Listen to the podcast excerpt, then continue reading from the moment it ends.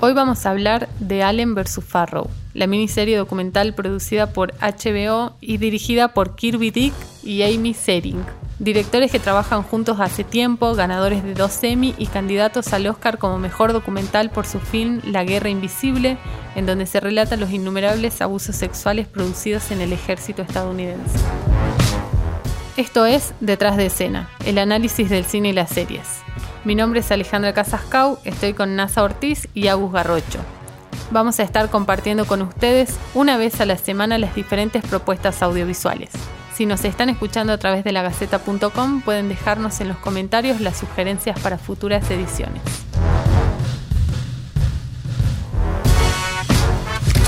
Estás escuchando La Gaceta Podcast. This is the story of two of the biggest stars in the world.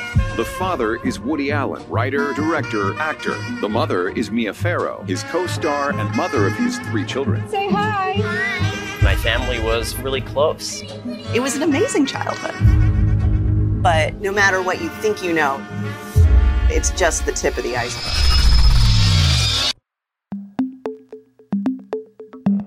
Hola chicas, ¿cómo están? Hola. Hola Ale, hola Gus, ¿qué tal? En esta miniserie vamos a meternos en la vida de Mia Farrow y de Woody Allen y su relación, haciendo foco en la denuncia de abuso sexual que le hace a su hija Dylan. Y también nos mete, nos mete de lleno a, a la historia de Woody Allen, de Mia Farrow como pareja, de su relación, de cómo arrancaron, de su relación con sus hijos, con su hija Dylan en particular, que es quien lo, quien lo acusa también nos muestra que esta pareja se conoció en los 80, estuvieron juntos 12 años hasta 1992, que fue el año en que Mia Farrow denunció a Woody Allen por abusar de su hija Dylan, de su hija adoptiva Dylan, eh, hija de ambos. Además también ese año descubre fotografías de su hija, una de sus hijas mayores, Sunji, desnuda en el departamento de Woody Allen para la gente que no sabe o que, no conoce la historia de ellos dos, eh, Mia Farrow tenía siete hijos antes de empezar su relación con Woody Allen. Con Woody Allen tiene dos hijos, una que es Dylan, la hija adoptiva, y otro que es hijo biológico de los dos, que es Ronan, que también participa en el documental.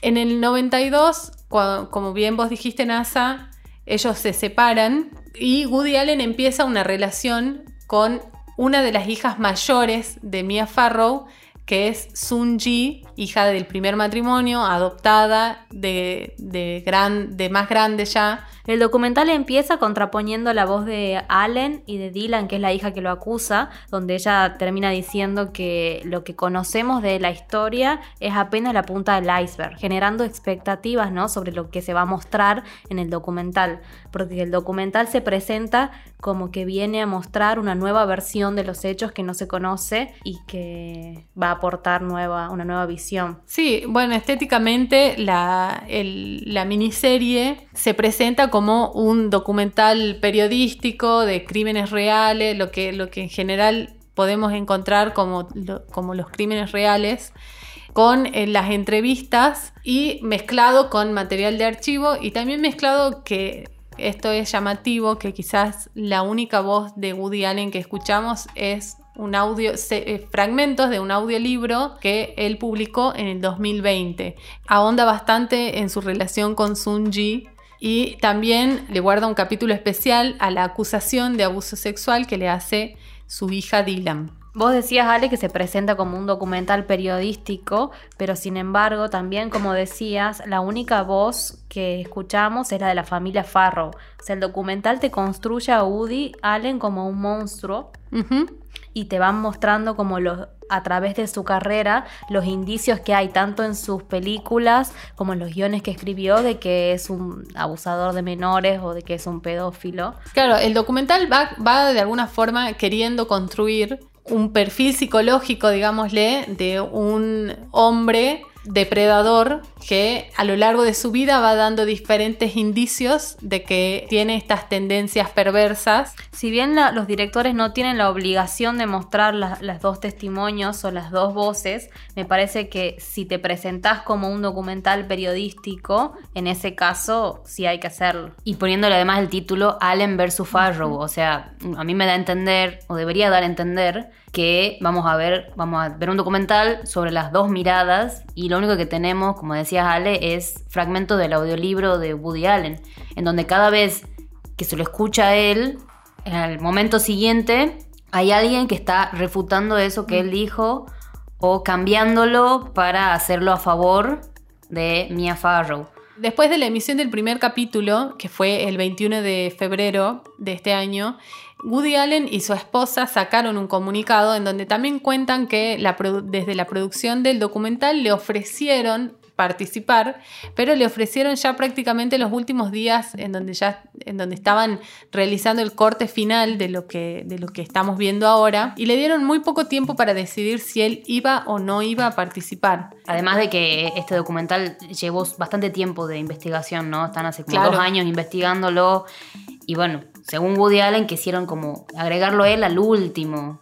A mí el documental me generó un montón de angustia. Creo que trata de una forma muy sensacionalista y morbosa eh, el hecho de abuso que sufrió Dylan.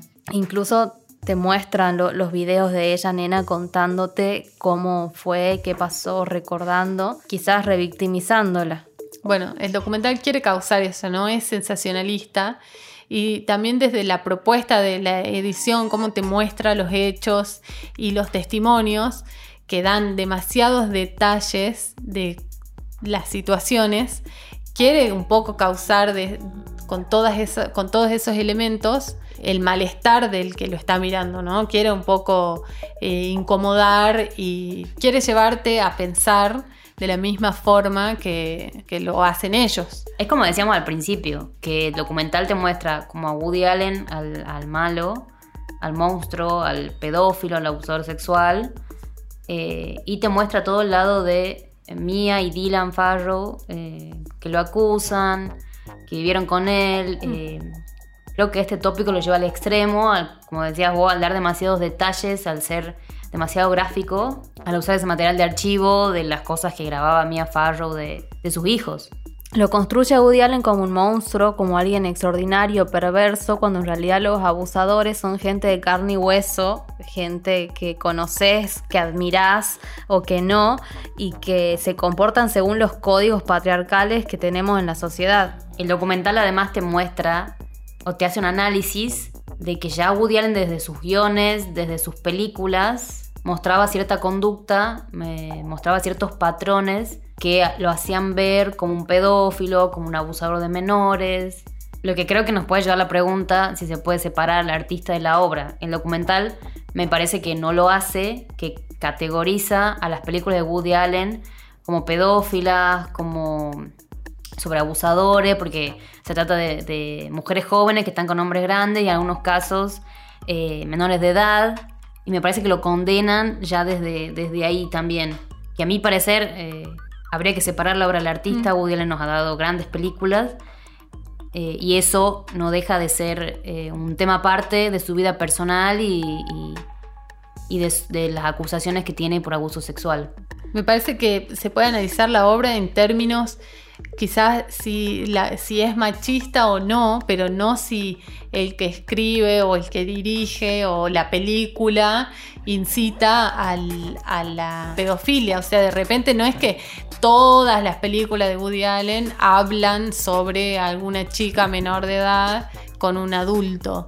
Si bien hay películas que lo hacen, no, no es la mayoría. En todas, seguro que en todas o en su gran mayoría, sí hablan de relaciones con mucha diferencia de edad. Eso sí, pero no por eso podemos juzgar si es o no, o, no por eso dejar de ver sus películas que al margen de la historia, eh, Woody Allen sí aportó al cine una mirada diferente y ha sido el icono de una época y de Nueva York que eso es indiscutible.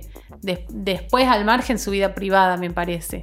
No, si bien es muy difícil que siendo machista puedas contar una historia que no lo sea, porque también parte de vos, de tus experiencias. Sí, de la mirada que vos le das a, A las relaciones, a las cosas, por supuesto que sí. Pero como decía, a las películas me parece que hay que juzgarlas por lo que tiene, por el Claro. contenido, si es machista o no, separada de quién la hizo. Claro, porque, o sea, si nos ponemos a hacer juicios morales de quién puede producir y quién no puede hacerlo, nadie podría hacerlo, nadie está exento de eso. Obviamente que hay cosas que vamos a tolerar y cosas que no. Bueno, para ir cerrando ya este podcast, eh, quiero saber, chicas, si ustedes, a la gente que nos está escuchando, le recomiendan que vean este documental o no. Tengo sentimientos encontrados con el documental, como, como también va por el capítulo 2, faltan todavía dos capítulos más que se estrenen este domingo y el próximo. Me parece una historia interesante. ¿Cuántos pasaron como 25 años de todo esto? Hubieron dos investigaciones que quedaron en nada, que lo dejaron exento a Woody Allen. Eh, este documental te va mostrando como cosas nuevas. Es, un- es interesante el tema y eh, creo que sí, la, sí les recomiendo eh, para que la sigan, para que se enteren un poco más de la historia. Sí, las recomiendo. Hasta ahora solamente pudimos ver hasta el segundo capítulo, pero me parece que hay que estar como estables emocionalmente para poder verla. Coincido plenamente en, en eso. Este, hay que tener un buen día para verla porque eh, sí, sí después te deja bastante angustiado. No es algo que vas a ver para simplemente divertirte y pasar el momento, sino que seguramente te vas a quedar pensando un montón de cosas. Siempre es- está bueno ver estas historias y siempre está bueno después quedarse pensando, pero sí coincido con Agus, hay que tener un buen día para, para aprovechar y, y- y verla.